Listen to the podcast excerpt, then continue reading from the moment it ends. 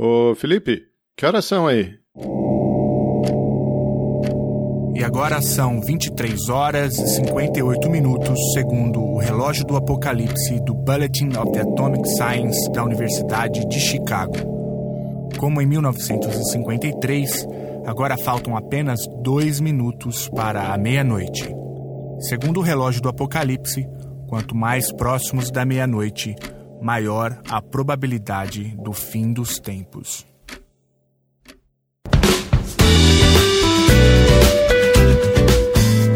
A escada é uma construção que serve para fazer um deslocamento vertical. Nem sempre é assim, mas tem um jeito de facilitar tudo isso. De elevador?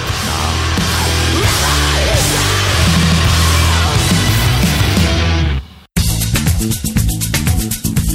Seja bem-vindo e seja bem-vinda à 37 edição do Chutando a Escada. Meu nome é Felipe Mendonça. E eu sou Geraldo Zaran. E hoje, Geraldo, nós vamos falar sobre o quê? Hoje a gente vai falar sobre os movimentos sociais no continente africano, particularmente nos países de língua portuguesa. E para isso a gente vai conversar com a professora Mojana Vargas. Isso mesmo, Mojana Vargas foi a minha veterana lá no Santiago Dantas. Ela é professora lá da Universidade Federal da Paraíba, curso de Relações Internacionais, mas atualmente ela está lá em Portugal, no Instituto Universitário de Lisboa, pesquisando assuntos inclusive relacionados ao continente africano. Ô Felipe, mas antes disso, cara, a gente teve a volta de um, de um velho amigo aqui no, no Chutando a Escada? Ué, tivemos? O relógio do Apocalipse? Ah, o relógio do Apocalipse. Olha, quem escuta o Chutando a Escada lá do início sabe do que, que a gente tá falando, né? Do relógio do apocalipse. Lá no início a gente costumava é... dar a hora do dia, não é? Teve um pessoal aí falando que maratonou o Chutando a Escada na, nas férias. Então aí já deve conhecer esse, esse, velho amigo, né? Mas ele, ele voltou por quê, hein? Então, ele voltou porque ele mudou, né? De, de posição ali. E ele ficou mais próximo da meia-noite, Geraldo. E sabe que, o que isso significa? significa que a gente pode parar de gravar podcast porque não vai fazer diferença nenhuma, é isso? Provavelmente não fará diferença nenhuma, né? Porque o relógio do apocalipse funciona assim: quanto mais próximo da meia-noite, maior a probabilidade de um conflito nuclear entre as potências mundiais, Geraldo. Olha só. É, o holocausto está chegando aí, né? Acho que se não for o, o Trump e o Kim Jong-un, é, é, é, apocalipse ambiental, é, é uma epidemia, alguma coisa está chegando aí para pegar a gente. Né? Falta ameaça, né? Os ouvintes mais engajados, se não me engano, lá no episódio número 3, nós recebemos o professor Leonardo Ramos, e aí a gente falou um pouco sobre o apocalipse, tanto dentro da cultura pop, mas também os impactos que tem na área de relações internacionais. É isso mesmo. Quem quiser, volta lá e dá, dá uma ouvida aí. O nível de loucura é insano. Daquele papo. O pessoal achou insano o nível. A, a, conversa que a gente teve com, com o Daniel, professor de história, né? Então o Leonardo Ramos está no mesmo nível de, de, de mente inquieta. Aliás, olha só, a gente recebeu muitas mensagens. E uma delas foi da Kenya, que mandou o seguinte: é, ouvindo o Estando Escada com o João Daniel, uma mente inquieta, criativa e inteligentíssima. Tem razão, foi difícil acompanhar ali. O editor teve algum trabalho, né? a, a gente também recebeu, Geraldo, uma enxurrada de perguntas direcionadas a você. Vou ler uma por uma aqui, depois você vai responder. Uma por uma. Tá Olha bom. só, o André Pontes. Ah, aliás, o André Pontes, ele é lá do NBW, um podcast bem interessante. E agora em 2018 eles falaram bastante do a Escada. Eles estaram lá umas duas, três vezes o a Escada, recomendaram episódio. Então, gostaria também de indicar a todos os ouvintes do a Escada o NBW, Nós Brigamos no Órgão. O pessoal faz lá uma interessantíssima análise de conjuntura toda semana no seu feed e também tem é, doses diárias ali. É, eles estão acompanhando bem de perto a corrida presidencial no Brasil. É isso aí. Mandar um abraço pro André, pro Barata e pro Ulisses. A gente espera vocês aqui, hein? Pois é, as portas estão abertas. E o André, São Paulino, disse o seguinte: é, gostaria de saber a opinião do Geraldo sobre crianças que nascem de cesárea um dia antes da virada do signo. Estaria a medicina controlando o signo da pessoa? E aí, o Geraldo, o que você acha sobre isso? A medicina não, né? É o pai e a mãe, né? Isso não tem nada a ver. É o pai, a mãe e o médico. A medicina não tem nada com isso. Ah, olha, o André Alves entrou lá no Telegram e ele disse o seguinte, ó, entrei no grupo para dizer que quem nasce no começo ou no final de um signo tem as características dos dois signos aí. Aí fica uma explicação também. Tá explicado, tá explicado por que, que o João Daniel é, é leonino e canceriano ao mesmo tempo. Ah, olha só.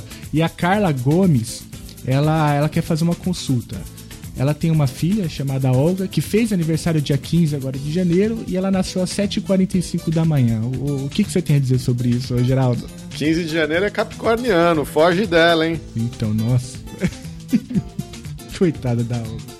Mas deixa eu te falar, o pessoal também escreveu muita coisa aqui. Eu selecionei uma mensagem do Daniel Augusto Pereira. Ele disse o seguinte, ó.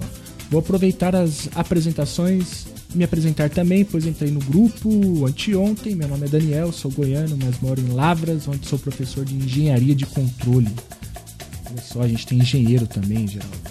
Chutadores de escada. E aí ele fala aqui que escuta o podcast e tal, está gostando muito e agradece ao Felipe e ao Geraldo pelo trabalho. Valeu, Daniel. Quando você estiver por Uberlândia, para aqui que a gente vai tomar um cafezinho pão de queijo. Obrigado, Daniel. Deixa eu ler aqui um e-mail também do João Paulo Neto, de Brasília.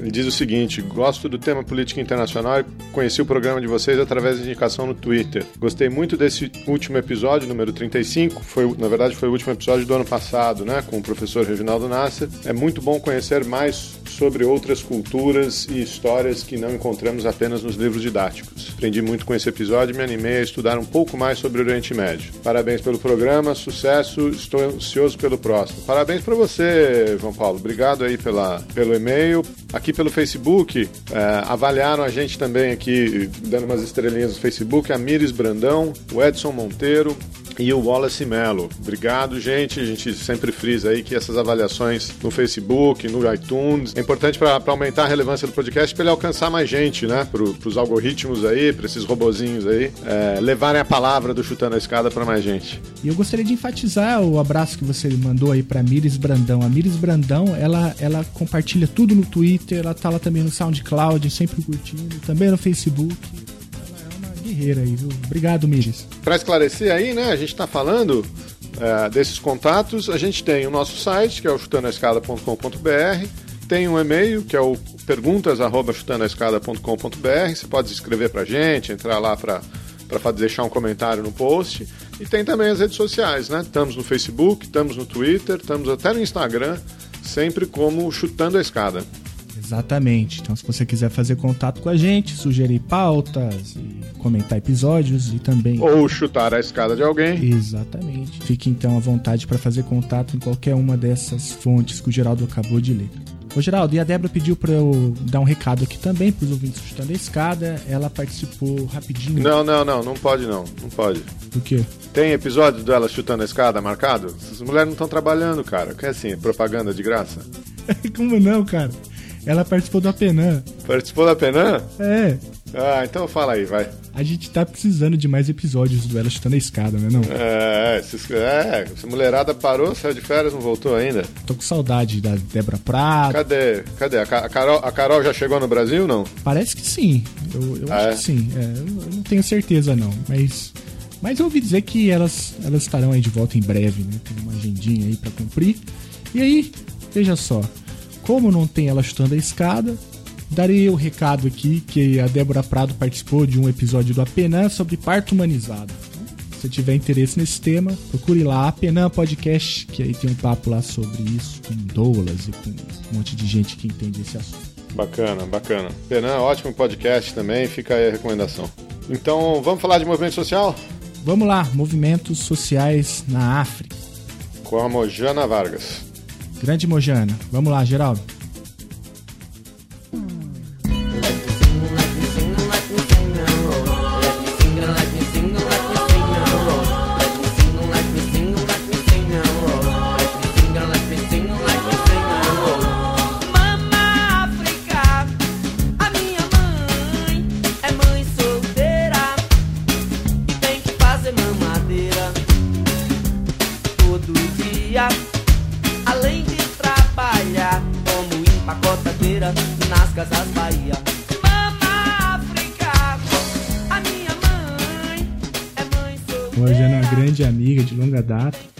Dizer que você foi minha veterana no mestrado, né? Eu tava até falando com o Geraldo se aqueles corredores do Santiago Dantas falassem, que ali tem história. É verdade. E a gente tem acompanhado aí a tua trajetória acadêmica, né, à distância. E aí o, o a, a, discussão, como você bem disse, sobre o ativismo na África é uma discussão é, muito importante. A, ao mesmo tempo, ela é muito incipiente. Né? Existe pouca literatura sobre esse tema eu até, para me preparar para essa conversa, né, pedi a você alguma, alguma indicação e os autores são quase que unânimes ao dizerem isso, né, que existe toda uma, uma dificuldade de se entender o ativismo no continente africano, até por conta de uma ausência né, de, de estudos empíricos sobre o tema, é, ou até pela, por utilização equivocada sobre conceitos e categorias que foram pensadas para outras regiões, né, como a Europa, né, Estados Unidos e que depois são incorporados sem o devido tratamento para a realidade é, do continente africano, que, enfim, é enorme, né? são mais de 50 países com muitas clivagens e muitas dif diferenças. Uhum.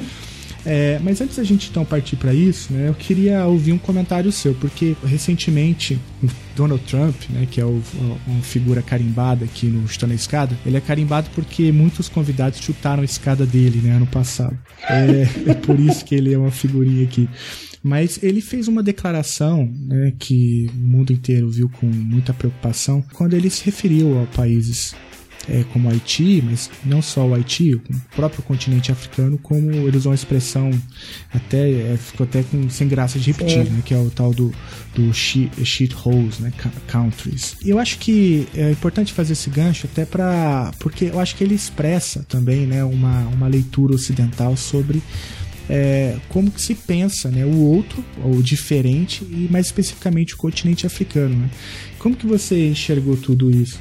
Bem, eu, eu acompanhei essa notícia do, e as repercussões né, dessa, dessa declaração do Donald Trump é, com uma, uma mistura de, de espanto e, e preguiça, assim, para ser bem para ser bem realista, né? Por, espanto porque por, por perceber qual é o a, a que nível, né? A que nível que a, que a despolitização uh, do principal posto de poder político do mundo é, atingiu, né?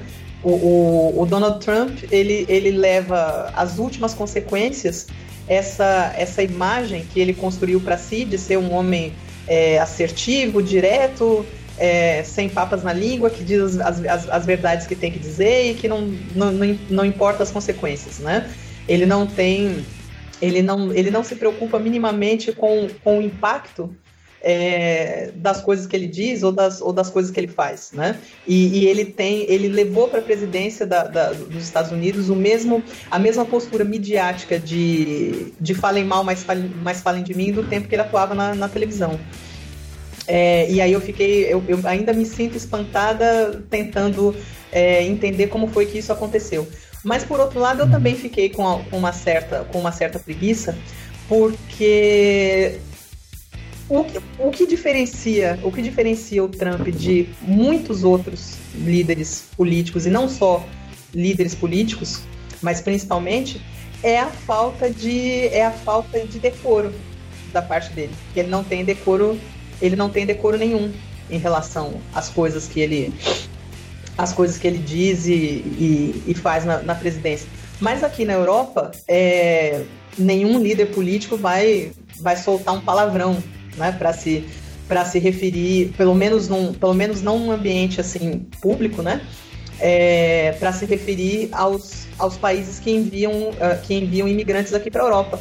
Mas a prática que existe em relação, a, em relação aos imigrantes, seja os imigrantes sírios, sejam os imigrantes é, é, do Afeganistão, de outras partes da, da já da, da, da, Ásia Central, sejam imigrantes africanos, ou, e sejam até uh, imigrantes do leste europeu, quando a gente pensa aqui nos, nos países mais do, do, do, do ocidente europeu, é, a prática desses países, dos dirigentes desses países e dos seus e das suas estruturas governamentais demonstra o quanto que essas pessoas são indesejadas né? O quanto que o, o quanto que o outro, o quanto que o, que o diferente é, é indesejável na, na, naquela sociedade.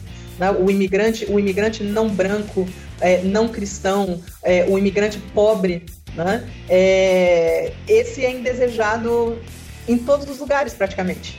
Né? A diferença, a diferença é a postura, né? que o, o, Trump ele leva, ele, ele mediatiza muito, mas o, o, o, aqui na, na, na, Europa a gente tem o caso da Hungria, né? o, o, o Viktor Orbán, ele não, não, não se pronunciou sobre nenhum, nenhum, nenhum país como o shithole country, mas é, ele construiu um muro para reduzir o fluxo de, de, de imigrantes passando pela Hungria em direção ao, ao, ao restante da Europa.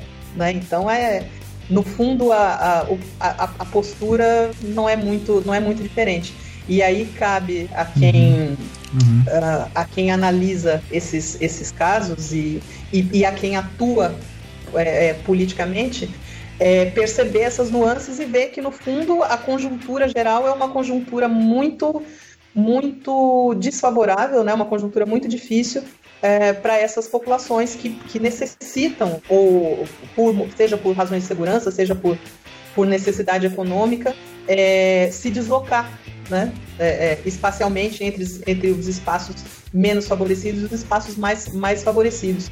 E, e no que tange, por exemplo, ao, ao continente africano, é, isso também é, é, não, é, não é tão pacífico. Né? É, eu não sei, não sei se vocês, se vocês acompanharam esses, esses, esses casos uh, dos, dos, dos, linchamentos que aconteceram na, na, na África do Sul é, entre 2015, entre 2015 e 2016, de imigrantes, uh, muitos imigrantes de Moçambique é, que estavam né, primeiro bom primeiro houve ataques a, a, a imigrantes indianos estabelecidos na, na África do Sul depois pass houve, passaram a acontecer ataques é, contra o, imigrantes de outras partes da África que fazem fronteira com a com que faziam fronteira com o norte da, da África do Sul né? é, porque as, as, os sul-africanos né, uhum. parte da população sul-africana se sentia desfavorecida é, economicamente é, junto uh, em comparação a essas, a essas populações uh, de imigrantes que em grande parte do próprio, do próprio continente né? E isso é uma coisa politicamente alimentada né? Na, entre, entre aquela população. Então, a, a, a, a, a, declaração do Trump, do meu ponto de vista, ela é uma repercussão extrema né?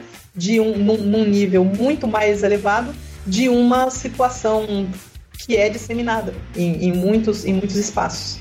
Nem por isso, nem, nem, pelo fato, nem pelo fato de ser de, de haver de, de, de, dela refletir um, uma, um pensamento disseminado, ela é mais desculpável, né? Só para fazer esse, esse parênteses.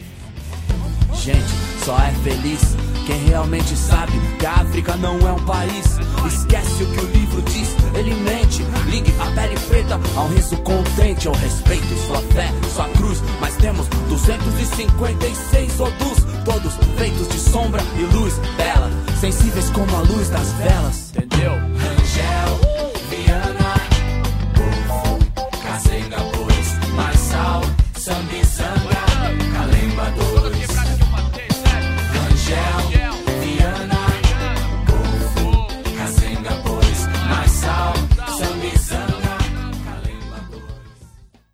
Só para a título de contextualização, né? Eu, eu me chamo Mojana Vargas, eu sou atualmente eu sou professora assistente da Universidade Federal da Paraíba, no Departamento de Relações Internacionais, e estou licenciada fazendo meu doutorado aqui no, no, no Instituto Universitário de Lisboa, no programa de Estudos Africanos. Nesse, nesse programa de, de doutoramento, é, a minha tese é sobre, é sobre cooperação é, para o desenvolvimento e política externa brasileira para o continente africano, né? E, mas eu comecei a atuar num, em um projeto que se constituiu aqui, é, que é um, um, projeto chamado Ativismos em África. E é o tema, o, é, sobre, é o tema sobre o qual eu vou, vou procurar me, me concentrar mais hoje, né? E eu, eu me formei eu me formei em história, depois fiz o, o, o mestrado em relações internacionais é, no, no, programa no programa Santiago Dantas. E aí eu entre o mestrado e o doutorado eu passei um tempo assim um pouco indecisa sobre para onde continuar o meu, o meu doutoramento. E depois que eu comecei, que eu comecei o doutoramento, eu cheguei numa, numa situação em que a tese passou a ser uma coisa uma coisa necessária, mas que já não era também o, o meu, o meu centro. Que o meu centro de interesse passou a ser especificamente esse, esse projeto sobre ativismos, que começou a ser, a ser desenvolvido aqui no, no, no programa em 2015, a partir de uma, a partir de uma ideia que de, um, de uma ideia de um, de um trabalho de pesquisa que foi que foi realizado aqui no centro sobre ativismo LGBT no, no continente africano. E, e, dessa ideia inicial surgiu então a brilhante, a brilhante iniciativa de se expandir essa, essa, essa discussão, porque havia todo um contexto é, relacionado, relacionado com as primaveras árabes, é, relacionado é, aos levantamentos feitos pelo Afrobarômetro e, pela, é, e por outros institutos de pesquisa que acompanham né, o, o, número de conflitos no continente africano, indicando é, o grande crescimento da, da, mobilização social. Então, nós decidimos expandir o, o, o foco. E aí criamos esse, esse projeto Ativismos em África, que é um, é um projeto muito abrangente, é, que foi pensado inicialmente para funcionar como uma espécie de observatório de movimentos sociais é, no continente africano. Uh, e aí nós estamos, atualmente nós estamos trabalhando com duas linhas, com duas linhas principais. Nós somos atualmente quatro, quatro investigadores envolvidos nesse, nesse projeto. É, estamos trabalhando com uma linha de, de ativismo LGBT na, na África lusófona, é, uma linha de, de protesto social híbrido, é, uma linha é, de, de, de, vamos, vamos dizer assim, de ativismo transnacional, né, porque explora as, o objetivo dessa linha é explorar as redes de atuação entre os movimentos é, do, do continente africano e as, é, os, seus, os, os seus pares, né, os seus uh, os seus similares é, em, outras, em outras regiões, não, não exclusivamente aqui na Europa, mas também na, na América Latina, nos, no, nos Estados Unidos, e uma, uma linha que é meio transversal a, essa, a, a essas outras três, que é, procura dialogar com aspectos, com a produção mais teórica sobre esses, esses movimentos, tentando uh, reforçar, dar um, um reforço para a categorização desses, uh, desses movimentos. Jana, deixa eu fazer uma pergunta mais empírica, por assim dizer, né? É, a gente está falando uh, dos movimentos sociais africanos de uma maneira bastante ampla. No seu trabalho, você, como você divide isso, né? Porque, enfim, você tem várias realidades diferentes na África, né? Então, é, empiricamente, como você trata isso? Você agrupa esses países de maneira diferente? Você trabalha com, com um grupo específico? Você mencionou aí os países de língua portuguesa. Como é que você é, mani, mani, manipula, entre aspas, né? mas como é que você lida com, com essas diferentes realidades? É, nós temos, nós temos aqui um grupo, né? Um, um, um grupo de pesquisa, e aí nós nós estamos trabalhando com basicamente com uma divisão de caráter mais, mais geopolítico. E nós temos aqui uma, uma, espé uma espécie de nicho, vamos, vamos dizer, né? Que é um nicho pouco estudado que é o, o, dos países de os países africanos de língua oficial portuguesa. deixa eu dar outro passo atrás. Você está falando aqui, eu não sei se a gente mencionou. Você está em Portugal, você está onde exatamente? Sim, eu estou no Instituto Universitário de Lisboa, no, no ah, de Lisboa. E no, no, no, no programa de doutoramento em estudos africanos. E o que acontece? É, nós, nós percebemos aqui que há um, há um nicho né, a, ser, a ser trabalhado, que é o nicho dos PALOP né? porque a, a, literatura que existe, que existe atualmente sobre é, movimentos sociais africanos, ela, ela trabalha principalmente com a África do Sul. Né? A África do Sul é, é o país mais estudado né? no, no, no continente africano. De 2012 pra, de 2011 para cá, é, cresceu muito o número de trabalhos sobre o, os países do norte da África, já naquela, naquela uh, junção com o Oriente Médio, né? Então, Egito, Tunísia, Líbia, né? que são é, toda aquela área relacionada com as, com as primaveras árabes, né? e é, num grau um pouco menor, os outros países de língua, de língua inglesa da África subsaariana. Né? Essas são as regiões, essas são as regiões mais estudadas. Né? É, sobre, sobre os PALOP não tem praticamente nada né? é, sendo é, é publicado. Né?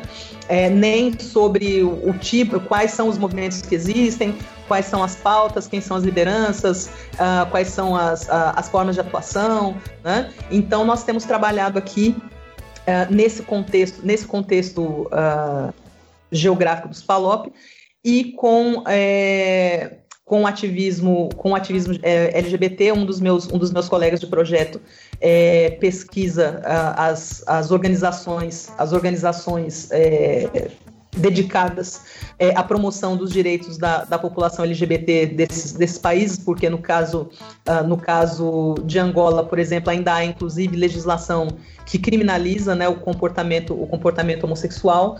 É, embora no contexto da, da CPLP a, a maioria, a legisla essa legislação na maioria dos países já caiu, uh, mas ainda é um, é um tema importante de direitos, no, no, de direitos humanos na, naqueles, naqueles países.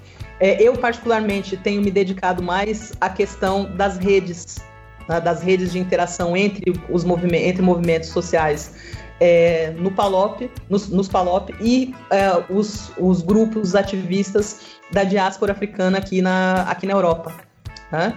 É, e aí a, a, a, a, gente, a gente tem que ter uma, uma, flexibilidade grande, porque nós somos ainda um grupo, um grupo pequeno, então nós vamos trabalhando assim de maneira um pouco, um pouco artesanal né? em, cada uma dessas, em cada uma dessas frentes. E aí nós temos, nós temos mais duas colegas aqui do, do, do, do, do programa também. são duas investigadoras já mais, mais experientes que nós, né? É, que trabalham mais com os movimentos de propriamente de protesto político né, nos, na, na África subsaariana. Então já é, uma, já é um enfoque um pouco mais, um pouco mais abrangente que o nosso o 20, que não é da área, né? A Mojana citou o PALOP. PALOP significa Países Africanos de Língua Oficial Portuguesa. Caminho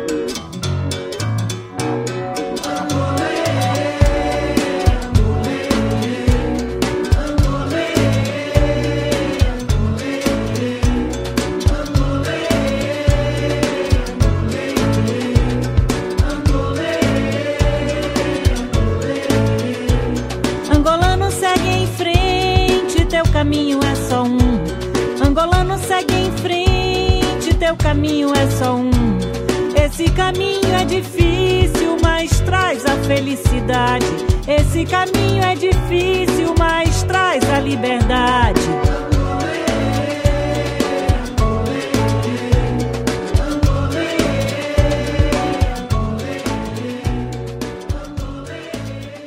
Você acaba de fazer um panorama aí, do triste panorama, né, de como é, boa parte das lideranças ocidentais pensam, né, a, o continente africano. E como que você enxerga então agora mais especificamente na bibliografia, na literatura acadêmica, né, especialmente no tema que você está focado agora, que é a discussão em torno do ativismo. Porque você até mencionou né, os quatro eixos da, da pesquisa, e o quarto eixo tem justamente essa preocupação de tentar dar um, um suporte teórico né, a partir do arca, o arcabouço, é, desde o arcabouço clássico dos movimentos sociais até as discussões mais contemporâneas, mas olhando a partir sobre a ótica né, do continente africano. É, é possível então fazer um paralelo sobre é, é, essas leituras bizarras, o mundo político com leituras bizarras na, na literatura, né? É, você percebe isso? A literatura é, ela trata o continente africano de maneira diferenciada,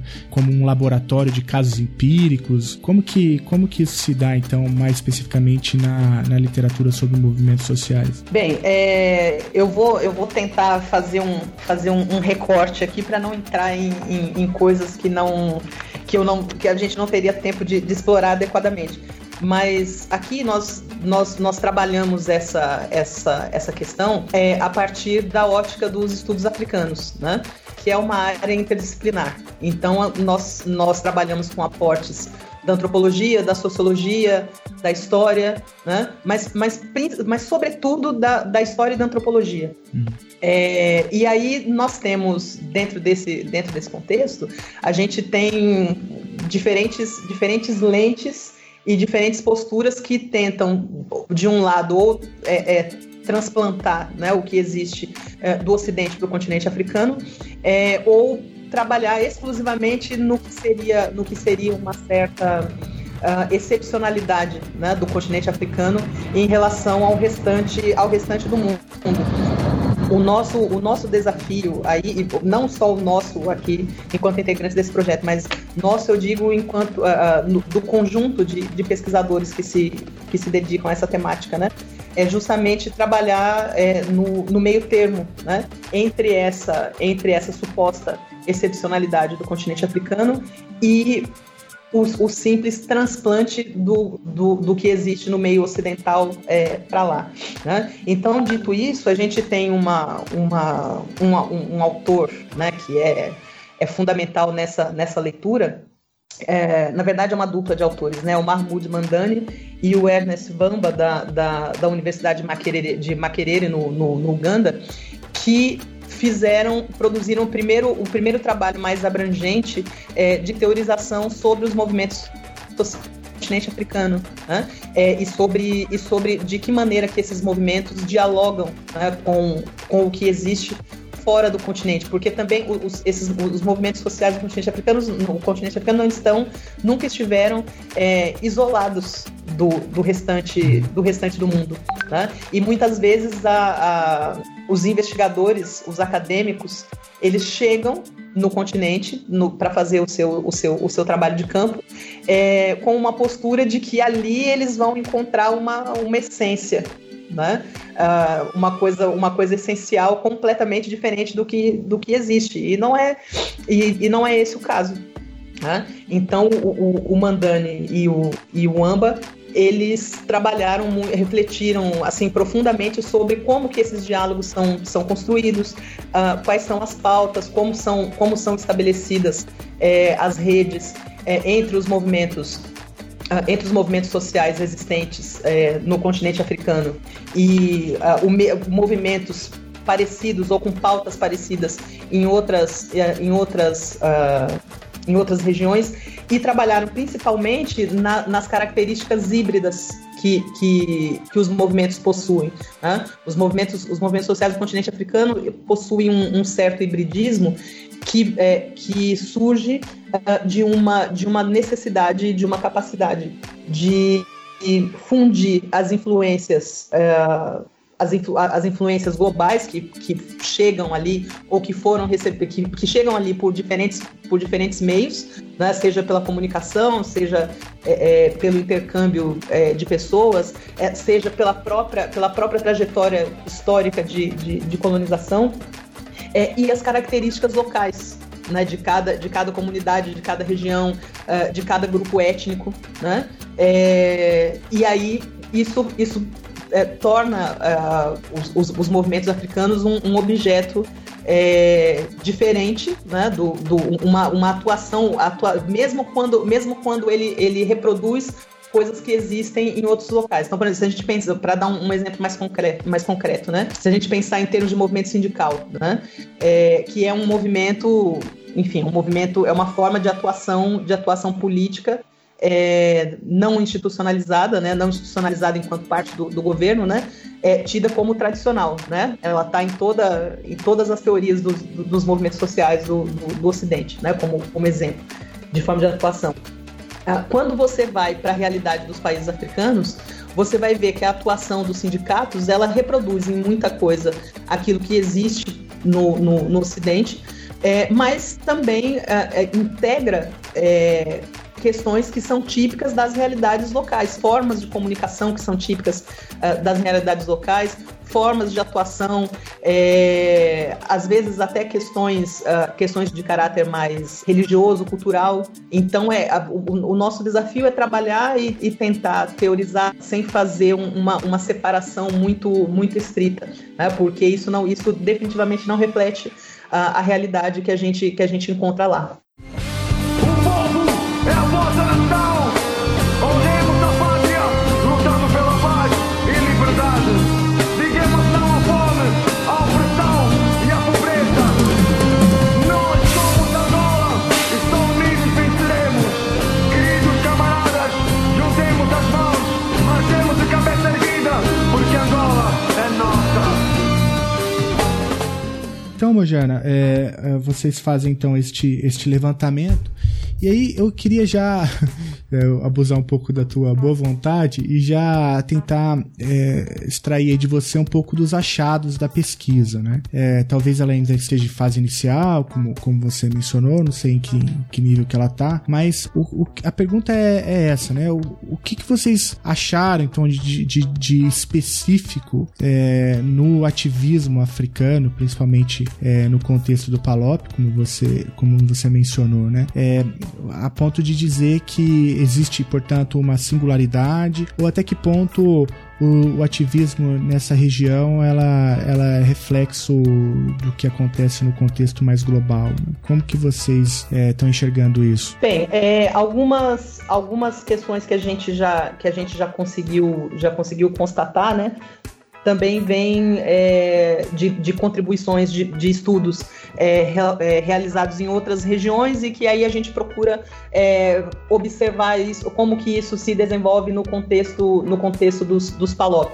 Né? Então, uma das, uma das questões tem a ver é, com o tipo, de, o tipo de organização que tem crescido mais dentro desse, dentro desse contexto, né? Então, no caso dos países, no caso dos países dos, dos PALOP, é, um segmento, uh, ou melhor, dois segmentos que têm adquirido muito, muito, muita representatividade do, dos, dos últimos cinco anos para cá tem sido os movimentos de jovens, né?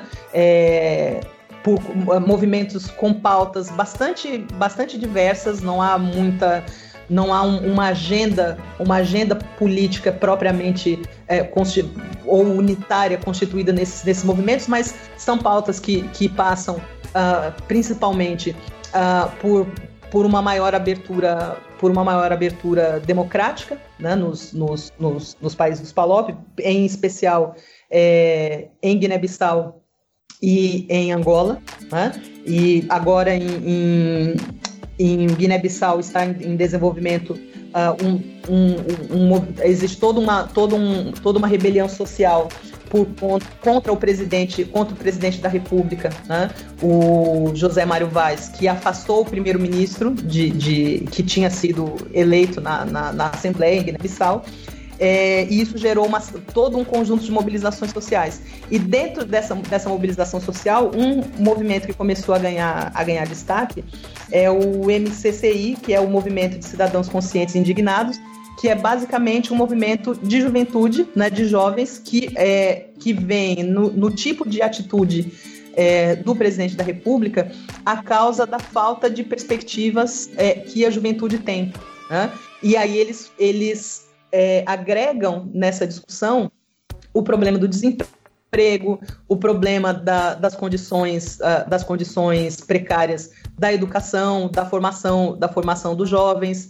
É, e esperam, né, esperam que da, da solução da solução dessa crise política haja venha também em seguida um conjunto de medidas que promova essa, essa maior é, essa, uma, uma reestruturação dessas, dessas condições de vida. Né? E esse movimento, ele atua, é, ele tem, é, ele é interessante porque ele tem um, um, o foco dele, evidentemente, é no, no país, né? eles têm feito é, manifestações periódicas constantes na, na, na, capital, em Bissau, mas também em outras, em outras cidades importantes do país. Mas eles também têm uma série de redes formadas na diáspora na, na, na, diáspora guineense é, aqui na Europa e no Brasil. Né? Então existe um segmento deles uh, uh, que atua especificamente aqui em Lisboa como forma de dar repercussão é, ao que existe lá em, em ao, ao, as ações que são que são realizadas lá em, em, em Guiné-Bissau.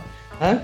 É, no, caso de, no caso de Angola, um outro exemplo também nesse, nesse segmento dos, dos movimentos de, de juventude, são o, o, o, os, é um, um, grupo, né, um grupo de jovens ativistas que ficou conhecido na, na imprensa é, angolana como revus, né, são de, de revolucionários, né, porque eles foram acusados de numa, de, numa, numa determinada altura, dois anos atrás especificamente, é, de organizar um movimento para derrubar o então presidente da República, José Eduardo Santos, né, que depois já já houve eleições, ele já se afastou do governo e tudo mais.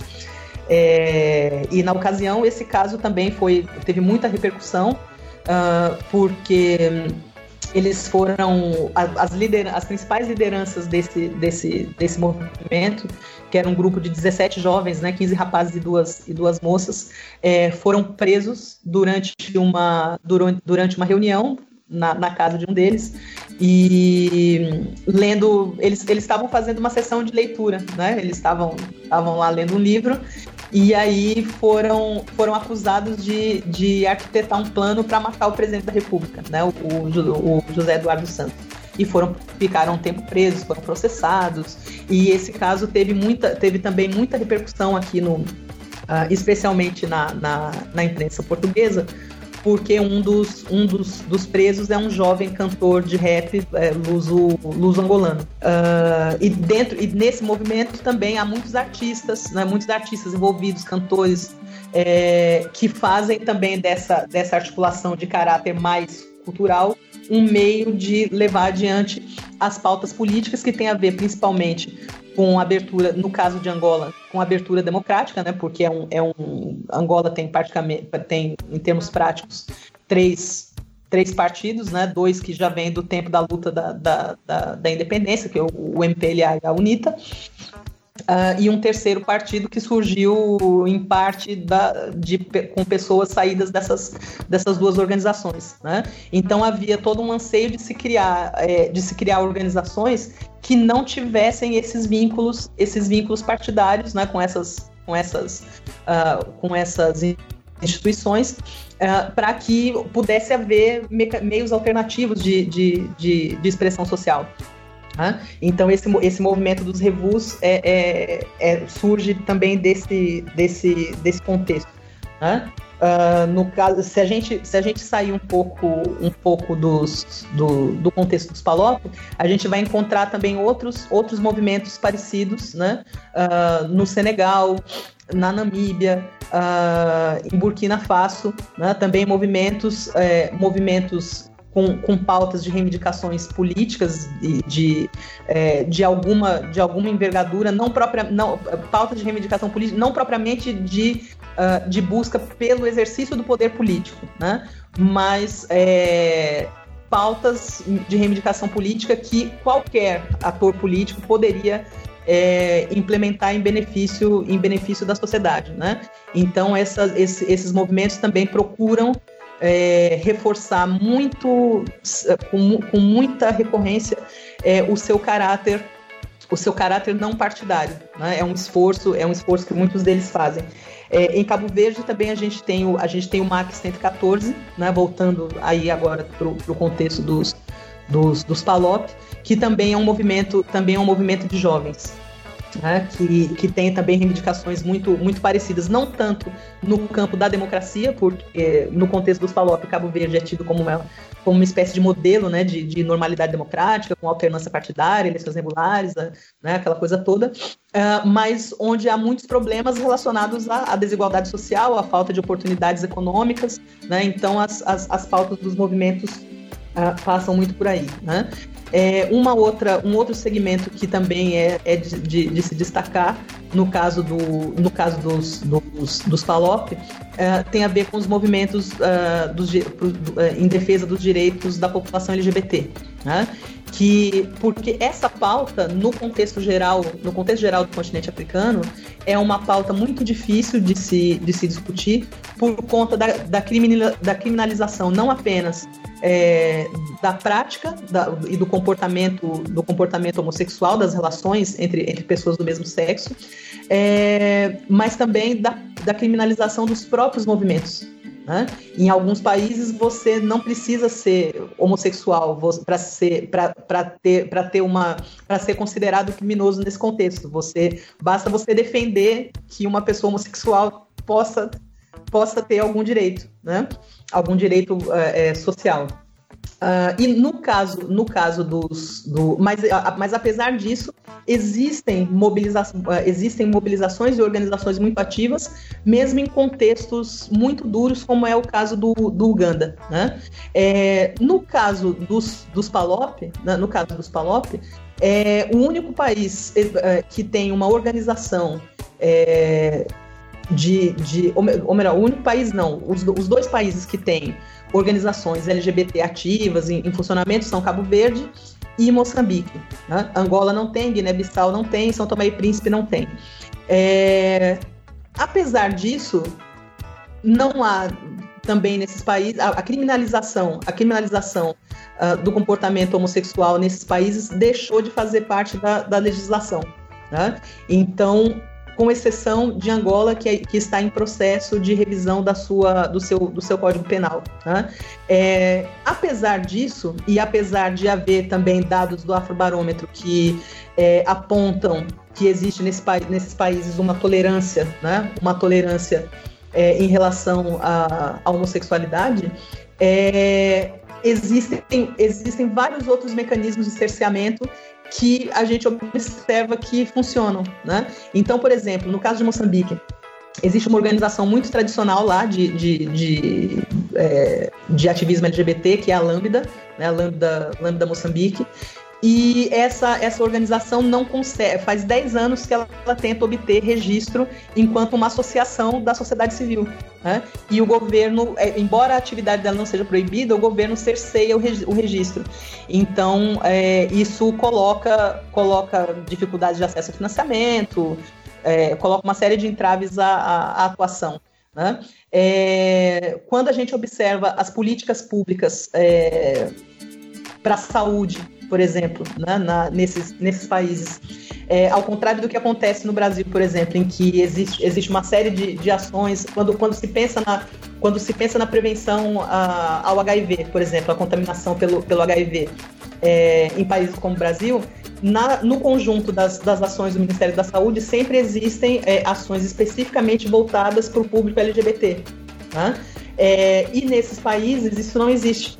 Isso não é sequer, isso não é sequer pensado. Quando nós fizemos aqui um, um estudo sobre Guiné-Bissau, por exemplo, que tem é, que tem uma série de ações de prevenção à, à, à, à, transmissão do HIV e eles têm políticas, eles têm ações dentro desse, desse, desse projeto, é, desses projetos voltados para a população feminina, para a população masculina, é, para a transmissão vertical, né, de mãe, de mãe para filho, por exemplo, mas nenhuma ação prevista para é, transmissão entre, é, no caso de até para o uso de drogas, mas não para de drogas injetáveis, mas não para o caso das relações entre pessoas do mesmo sexo. Né? Então é um, o que a gente o que a gente constatou é que há não há uma proibição, mas também não há uma um, não há um não há uma transferência dessa preocupação para o espaço público ainda é uma, uma, uma questão que fica restrita é, fica restrita ao meio, ao meio privado, né? E isso tem consequências é, em, termos de, em termos de proteção de, de direitos humanos para minorias sexuais. Né? Então, um outro, um outro segmento também do qual é, seria interessante falar são uh, os movimentos os movimentos de mulheres, né? É, que também no caso, no caso dos PALOP, tem uma, uma, uma situação interessante, porque uh, em Angola e Moçambique, por exemplo, existem duas grandes organizações de mulheres que são ligadas aos partidos do governo. Né? Então, no caso de, de Moçambique, é a, a organização uh, da mulher moçambicana, né? e no caso de Angola é a OMA, né? a, a Organização da, da Mulher Angolana. Né? É, a OMA é ligada ao MPLA e o, o, a OMM é ligada à Frelimo, né? são os partidos que estão no poder desde a, a, a, independência. Então, essas duas organizações elas têm uma atuação muito pautada né, pela, pela orientação governamental. Mas fora, é, para além dessas duas organizações, existe uma miríade de, de, de organizações e associações de, de mulheres, mulheres camponesas, é, é associações de mulheres camponesas, associações de mulheres é, que, que lutam por direitos reprodutivos, uh, como legalização de aborto, acesso a métodos anticoncepcionais, é, é, tratamentos, de, tratamentos específicos de, de saúde da mulher, uh, prevenção, prevenção à, transmissão do HIV e outras, e outras doenças, uh, outras doenças sexualmente transmissíveis. É, e, e, que atuam de forma completamente diferente Né? E no, no caso da, da, da Guiné-Bissau e de Moçambique, também existem, existem esses uh, movimentos de mulheres ligados a, ao combate e à prevenção da mutilação genital, né? é, que é um problema, é um problema em muitos, em muitos, em muitos países africanos. Né?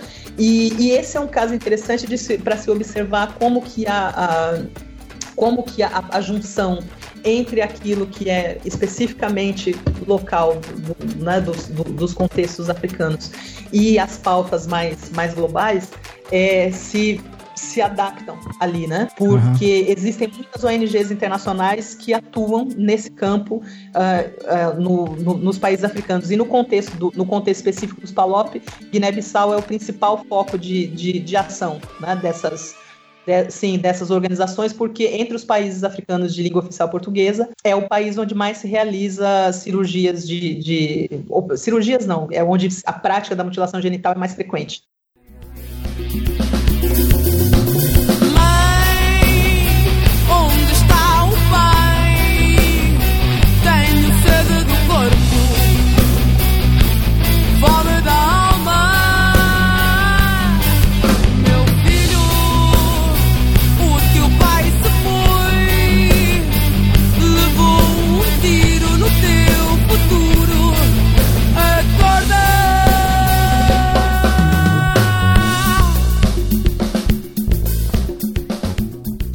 Mojana, antes a gente avançar para essa parte, né, que eu acho que é muito interessante, é, deixa eu, eu fazer aqui uma, uma, uma, provocação, né, que é a seguinte: você citou muitos exemplos interessantes, principalmente no contexto da Palop, é, de movimentos sociais é, em Guiné-Bissau, enfim, em Angola, em Cabo Verde. Aqui eu anotei o MC, MCCI, o, o Revus, o MAC 114. É, agora, mais no final da tua fala, você cita o OMA, né, que é o Movimento das Mulheres Angolanas, a Organização da Mulher Angolana. Estou vários.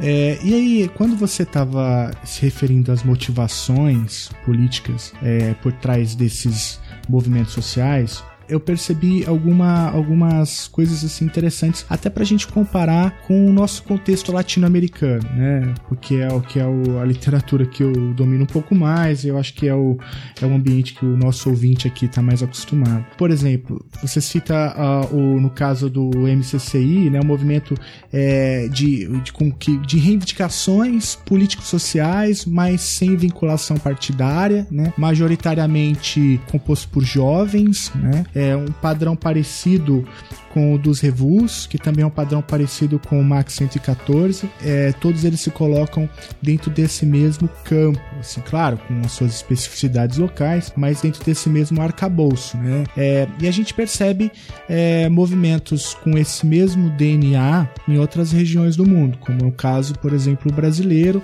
de alguns movimentos que surgem também de jovens, também há partidários, com, com também com pautas é, reivindicatórias do campo político social, né?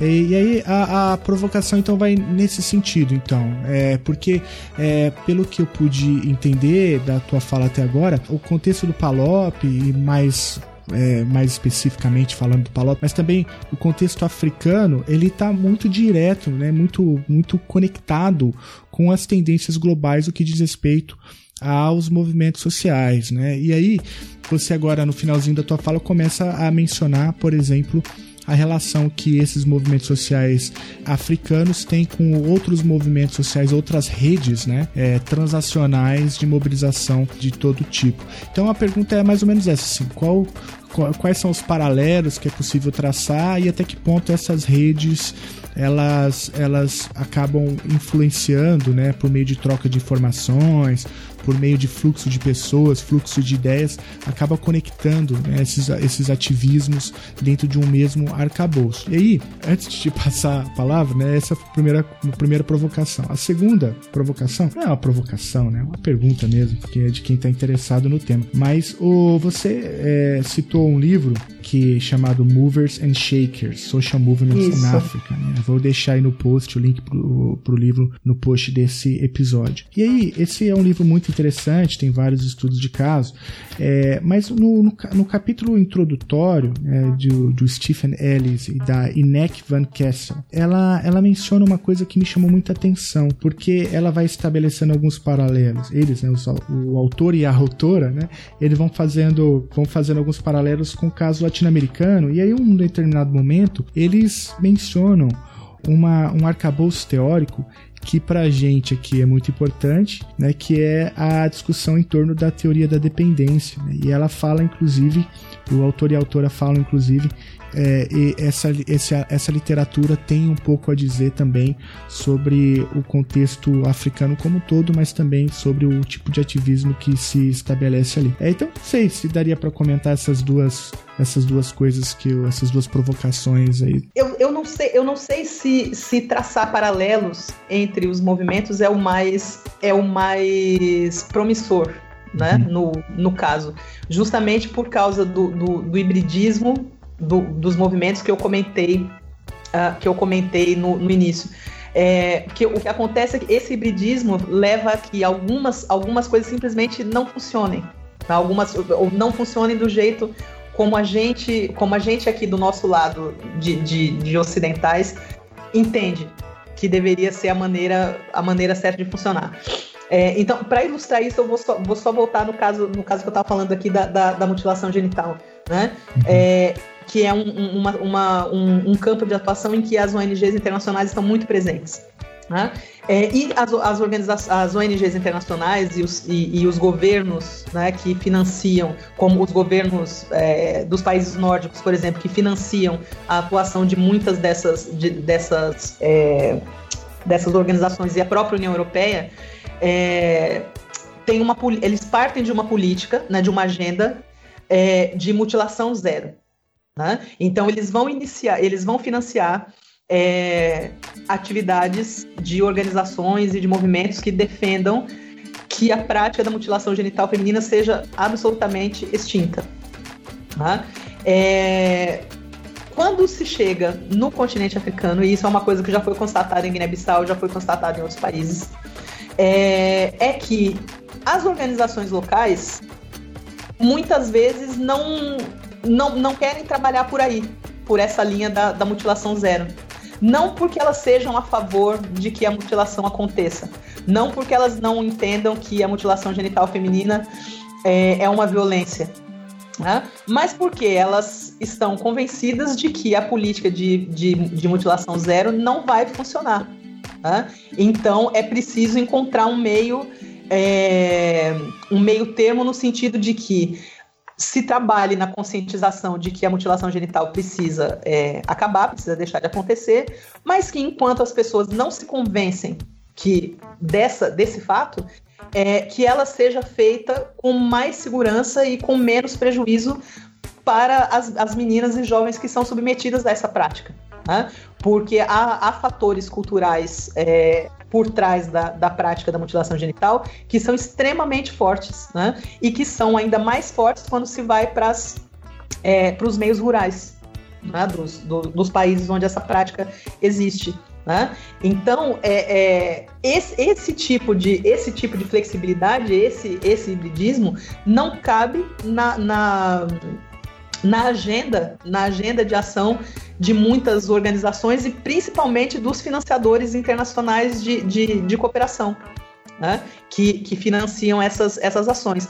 Então, é, é, por conta desse tipo de, desse tipo de situação que é difícil é, estabelecer um, um, paralelo. Né? E aí, quando você falou, quando você falou da questão dos movimentos de jovens uh, no, no, no, contexto africano, eu estava pensando, você citou o caso do, do, do MCCI, né? Uhum é, ao qual eu me referi, mas eu estava pensando num outro, no, comecei a pensar num outro movimento que, que, que surgiu uh, também agora nos, em, em, 2000 e, em 2012, uh, ah, que foi o Yanamar, que é um, um, um, movimento de jovens que, que começou no, no Senegal, né?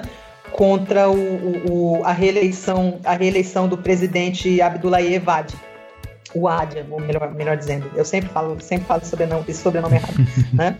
É, e o que acontece? Esse movimento, né, ele, é, ele começou como um movimento é, de jovens também. É, e, e, as, e, as, principais lideranças desse, desse, desse movimento eram cantores de rap, que faziam os seus shows na, nos, nos, espaços públicos, divulgavam as suas, as suas, as suas pautas por meio das rádios, das rádios comunitárias, né? E que mobilizaram, mobilizaram a população, né? É, contra a tentativa do, do, do, do presidente é, adquirir um segundo, um terceiro mandato, melhor dizendo, é, e depois contra uma tentativa, depois que ele desistiu, depois que o presidente desistiu de, de tentar o terceiro mandato, é, de colocar, ele tentou colocar o filho, né, como, como sucessor, e a mobilização social pelo, pelo Yanamar também acabou, acabou conseguindo bloquear essa, essa, essa iniciativa.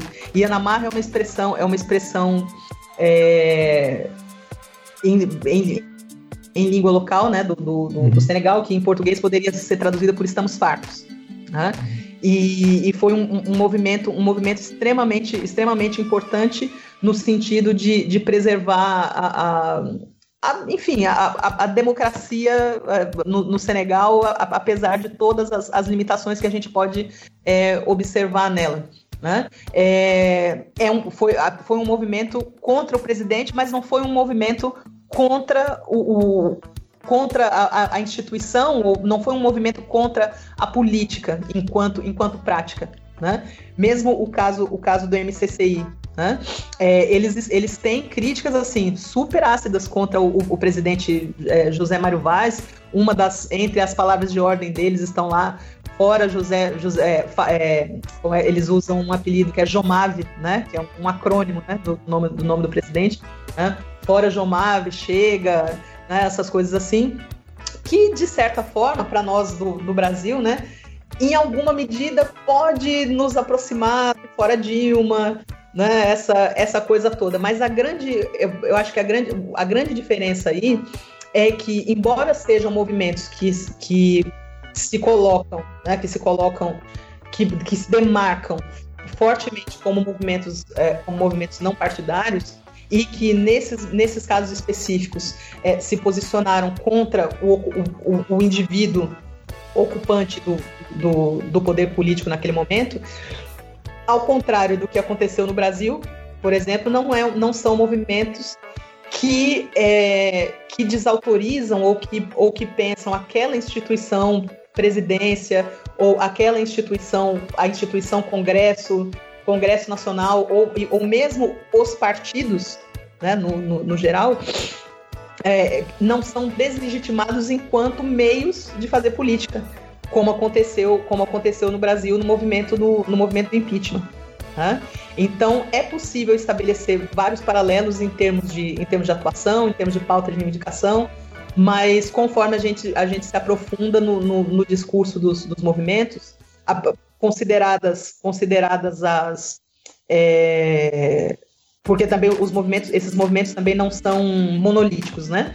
Então existem segmentos variados dentro, dentro dele, né?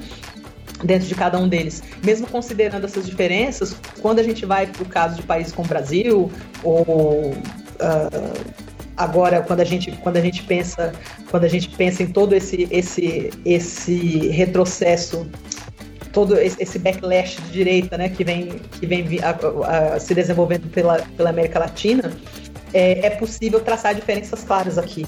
Tá?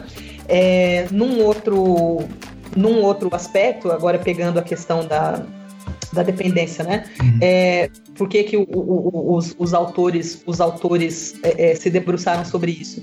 Porque a questão é que no, no, no contexto africano, apesar das, das, das, especificidades né, que, que estão ali que estão ali presentes, os movimentos sociais, as várias, as várias formas de, de ação coletiva que, que existem, no, existem no continente africano, elas têm uma característica é, importante que é a, a, mudança, que é a promoção da mudança, da mudança político-social. Né? É, e, em grande medida, a busca por emancipação, né? por emancipação de segmentos específicos é, é, da sociedade, dentro de um contexto, de um contexto socioeconômico ou de um conjunto de contextos socioeconômicos que guardam ainda é, características é, características que são é, originárias do, do período colonial, né? É, sendo que algumas dessas características do período colonial se agravaram muito durante é, nessa fase pós-independência. Tá? É, então a, a, a, desigualdade, a desigualdade econômica, por exemplo, já era grande no, no, no período colonial em alguns países, mas ela, em alguns contextos, ela cresceu né, porque houve uma, uma concentração, é, seja de capitais ou de terras ou de acesso ao poder político, na mão de, nas mãos de grupos é, reduzidos de, de, de, pessoas, né?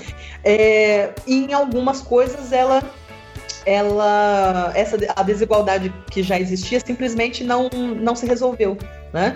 Então, no primeiro exemplo, né, no exemplo do, do, do aprofundamento da desigualdade social, é, Angola é um, é, um exemplo, é um exemplo muito importante, né, porque a concentração, a concentração de poder econômico é, e de poder político nas mãos do, do dos integrantes do MPLA e, e de todo, todo aquele conjunto de, de, de integrantes do, do, da estrutura partidária, né, é, fez com que as desigualdades sociais no país se aprofundassem de tal maneira né, é, que existe, existe, todo um, existe todo um saudosismo do tempo colonial em, em, em Angola. Né? É, obviamente não daquelas pessoas que estavam que estavam em condição em condição em condições piores né, durante, durante o período colonial, porque algumas pessoas estavam submetidas ao estatuto do, do, do indigenato, era, né, era uma situação uma situação social totalmente totalmente diferente e, e, muito, e já era muito precária. Né? Então essas pessoas não têm não tem do que sentir saudade né? nesse, nesse sentido.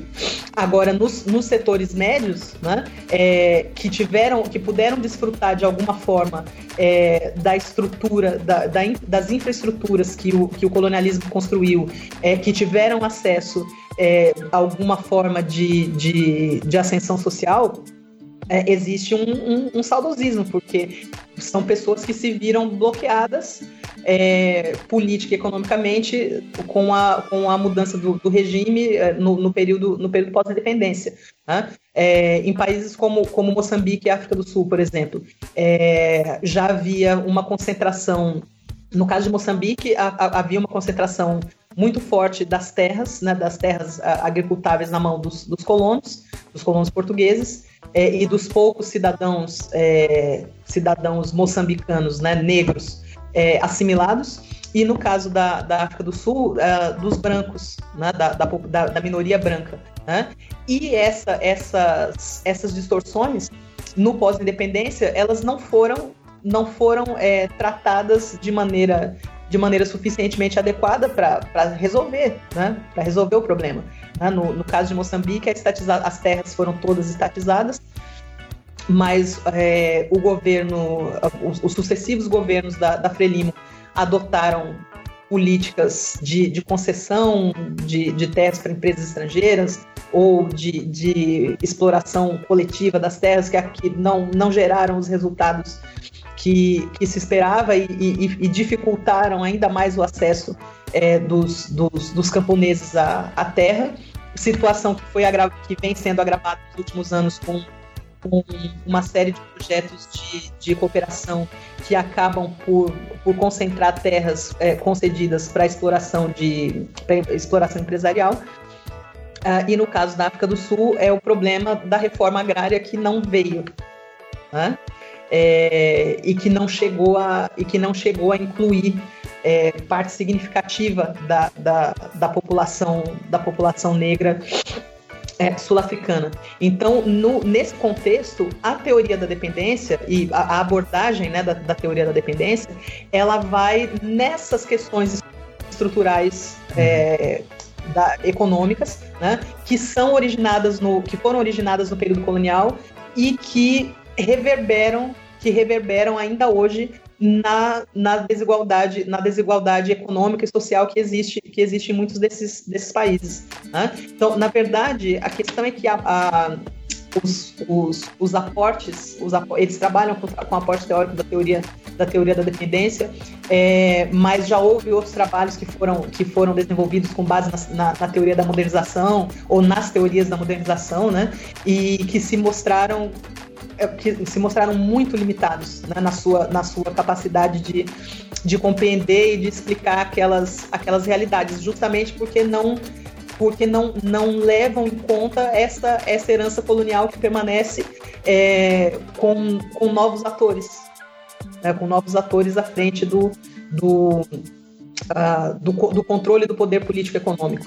Né? É, as, as, as, elites, as elites que governam a África hoje, né, é, em grande parte eram já grupos é, que, que, eram, que já eram próximos aos, aos colonizadores.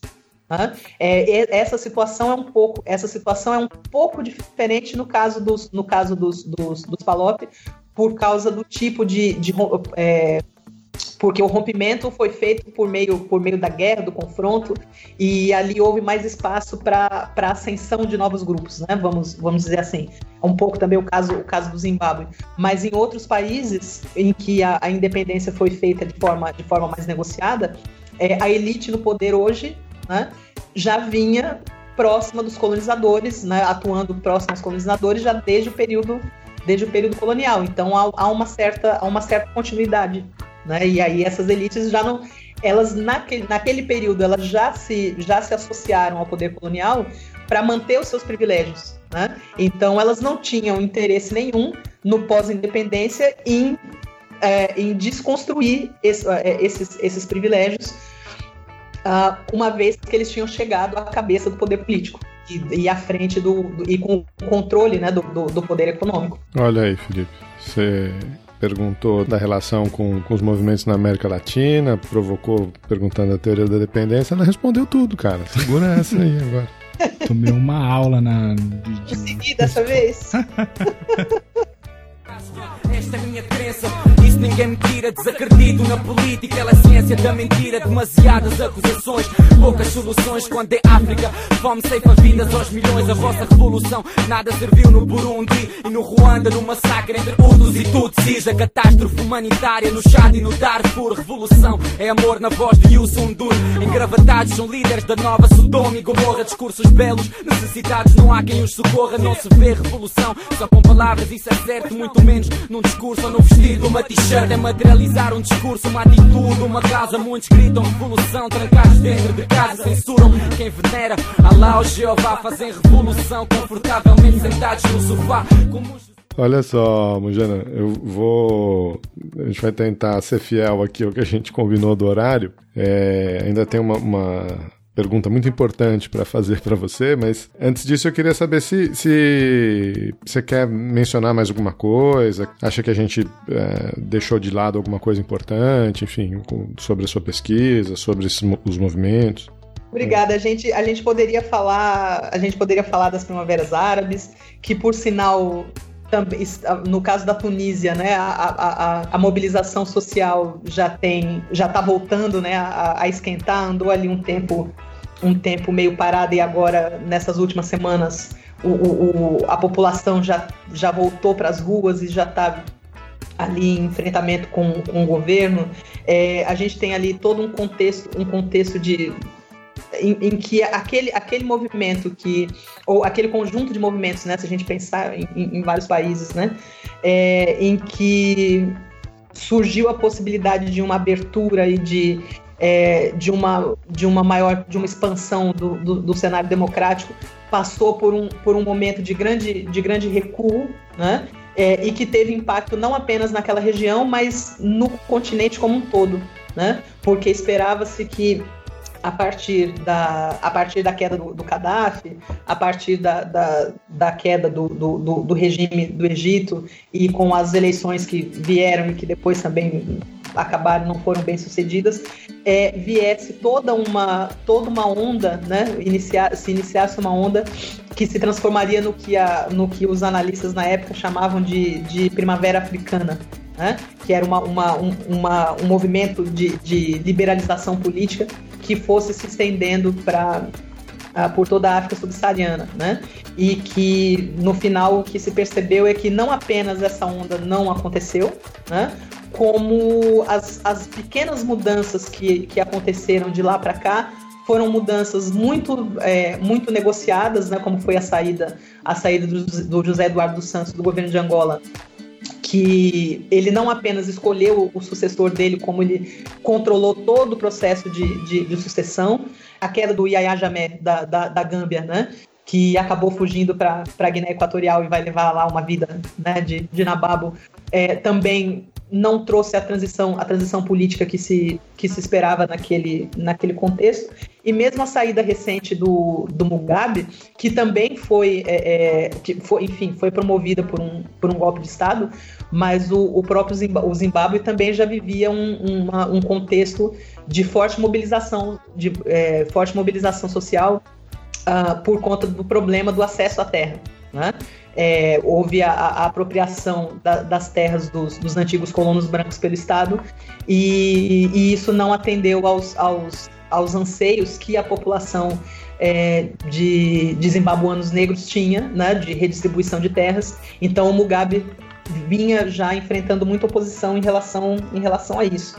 É, então o que a gente, o que a gente observa, né, aqui de, de fora, né, é que nós temos ali uma variedade de, de, de contextos, tanto na África, em termos de África subsaariana, né, tanto na costa ocidental como na costa, né, na costa ocidental, ou melhor, na costa ocidental, na costa oriental, é, na África do Sul, né, é, movimentos ainda em, em um, um, o desenrolar, né, o desenrolar de uma série de uma série de mobilizações que ainda não é possível dizer em que, que elas vão em que, que elas vão resultar. Né?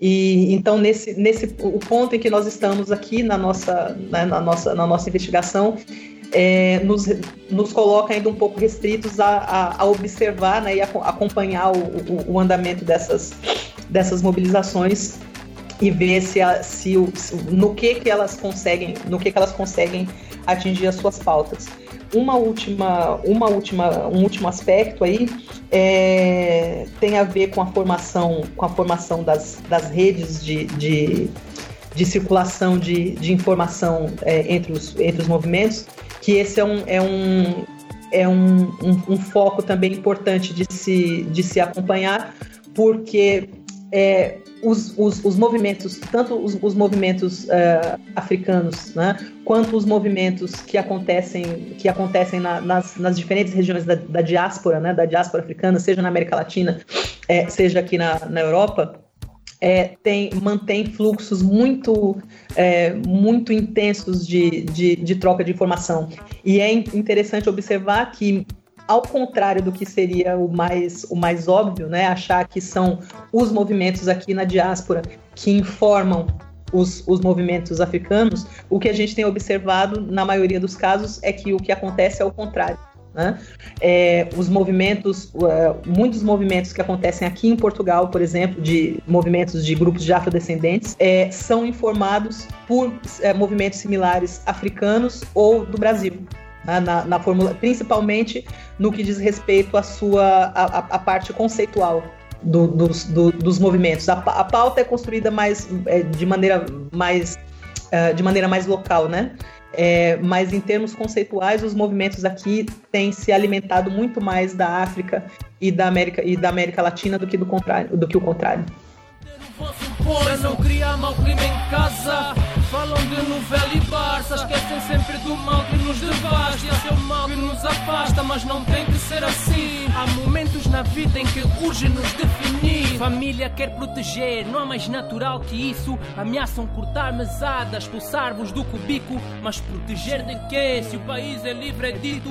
Só está a mostrar cagada de um governo de assassinos. Discordam dos métodos sem justificar porquê. O conforto é viciante, quem abre mão de ser burguês? Ou perdão se me precipito em sugerir uma resposta. Eu juro, eu nem estava lá. A culpa nem foi minha, foi dela. Essa maldita escada que derrubou a minha amiga. Vamos lá, Geraldo.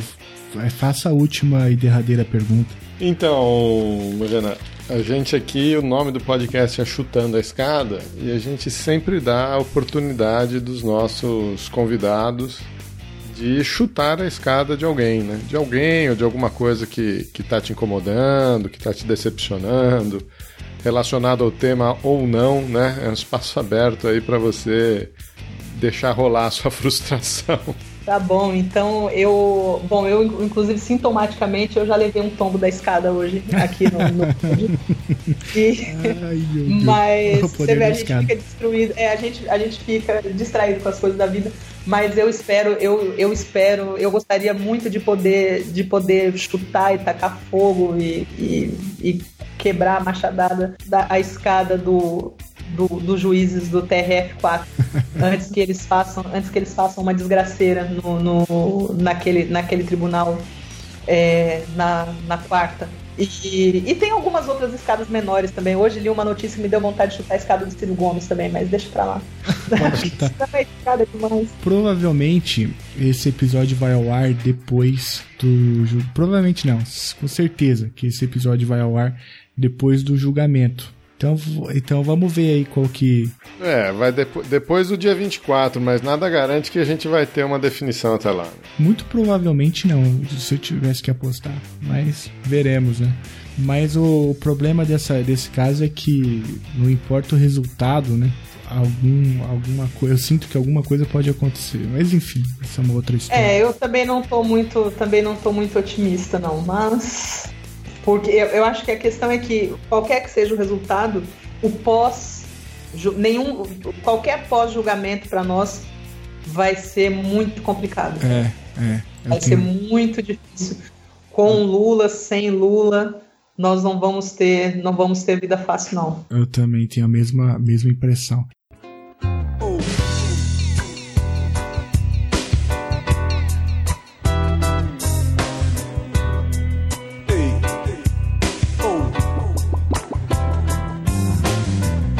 Você for convidado para subir no adro da Fundação Casa de Jorge Amado, pra ver do alto a fila de soldados quase todos pretos, dando porrada na nuca de malandros pretos, de ladrões mulatos e outros quase brancos, tratados como pretos, só pra mostrar aos outros quase pretos, e são quase todos pretos e aos quase brancos pobres como pretos, como é que pretos pobres simulados e quase brancos quase pretos de tão pobres são tratados? Hey. Eu achei que você ia chutar a escada do, do, do Temer por um motivo simples, assim. Que a tua tese, ela começa com cooperação Brasil, Brasil África, né? Exato, exato. E essa é uma, uma coisa que sofreu uma alteração meio que drástica, né, com a nova política externa. Ah, sim, sim. Não, o Temer, o Temer veio acabar mesmo, porque o, o Temer, a questão é que o Temer representa uma coisa que na, na minha tese é, é uma questão que eu, que eu discuto na, na, na minha tese. Porque o, o, o, problema do lugar da África no, na, na política externa brasileira não é um problema, não é um problema da África é um problema estrutural do Brasil. Tem a ver, o lugar, o lugar da África na política externa brasileira tem, tem a ver com o lugar do negro na sociedade brasileira. Né? E o Temer reflete, o Temer reflete esse, é, esse, essa linha de pensamento que, em que a África não é importante nas, na, nas relações externas brasileiras, na política externa brasileira, é, da mesma forma que reflete a linha de pensamento de que o negro não é importante na sociedade brasileira. É um tipo de política externa racista, é isso que você está falando? Sim, porque, porque é um, é, ela é fruto da sociedade que é. Uhum. Né? Então, por mais a gente pode, a gente pode discutir a, a, se, a, se a política externa está numa, numa esfera é, acima da política? Pode, a gente pode passar o resto da vida, a gente pode passar o resto da vida discutindo isso. Mas quando você tem um, um, um, um ministro de relações exteriores como Aloysio Nunes, fica difícil você, você aceitar, você aceitar esse, esse, esse argumento. Né? Mas para ser bem justa com, com o Temer, né, para não dizerem que eu, que eu falo mal do pobre do pobre idoso, isso não começou esse ele, ele enfim, ele cortou de vez, né? Mas o, o, a redução das ações já tinha começado na Dilma. Então é só para não dizerem que a gente só fala mal dele. Né? A gente fala mal dele porque ele, ele faz por merecer, né? Uhum. Mas não é o único. Legal, esse tema aí certamente a gente deve conversar muito mais a respeito. Né? O papel do negro na sociedade, o papel do negro na política externa, porque tem, muita coisa escondida aí para debaixo do tapete. Sim, enquanto em termos não é, não é uma discussão que se possa fazer em termos em termos individuais, né? Mas quando, quando você pensa em termos de se você pensa se você pensa uh, em uh, política externa em termos de em termos de reflexo ainda que, que indireto é, de grupos de influência, né, em, em disputa, aí sim é que você pode é que você pode começar a refletir a refletir sobre isso né? E, e procurar pensar onde que que essa que essa influência é, tem mais chance de entrar onde não é, e, e, enfim e aí começar a pensar sobre até que ponto até que ponto essa, essa esse nosso contexto se reflete né? Esse nosso contexto social se reflete na política externa ou não, mas aí também vai a, a banca que vai dizer se, se, isso tem, se isso faz sentido ou se eu estou delirando, né? a banca que vai dizer. Muito bom, Mojana.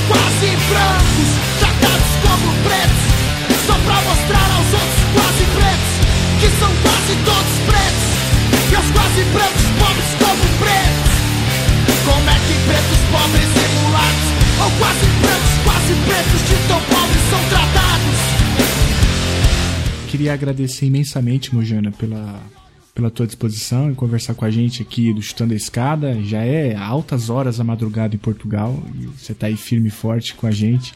Muito obrigado mesmo, viu, Mojana? Olha, Felipe, Geraldo, eu devia ter agradecido logo no, no, no, começo, mas enfim, eu tenho esses problemas de essas falhas de personalidade, né? Queria agradecer demais a vocês dois pelo, pelo, pelo convite. É, me deu uma oportunidade tremenda de falar sobre uma, sobre uma questão que tem sido assim o meu tem sido meu principal interesse nos últimos nos últimos dois anos. A gente já, já organizou uma conferência aqui sobre, sobre, essa, sobre essa temática. Agora nós estamos editando um livro e, e, é sempre eu fico sempre muito empolgada falando falando nesse assunto. No começo eu estava eu tava um pouco receosa mas depois a conversa foi fluindo e tal, e já são quase duas horas da manhã. Com certeza. A gente que agradece, Mangela, porque sem, sem os convidados, sem vocês disponibilizando o tempo aí, esse programa não ia muito mais para frente. Então, obrigado, faço minhas palavras do Felipe aí. Boa pesquisa, boa estada aí na Europa. E quando você voltar, conta mais pra gente o que, que você achou aí. Pânico!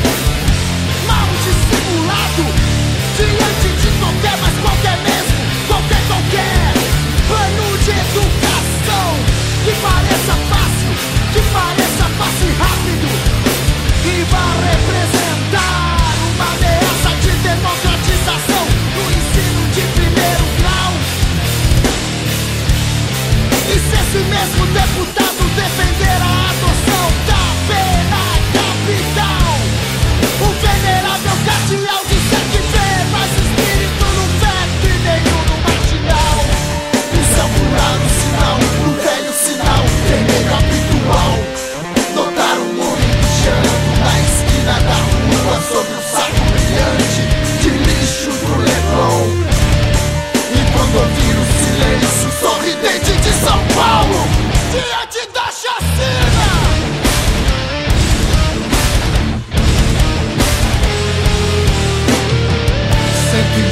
presos e defesos mais presos. São quase todos pretos Ou quase pretos Ou quase brancos, quase pretos De tão pobres. E pobres são como podres. E todos sabem como se tratam os pretos. E quando você for dar uma volta no Caribe, e quando for fuder sem camisinha e apresentar sua participação inteligente no bloqueio é Cuba!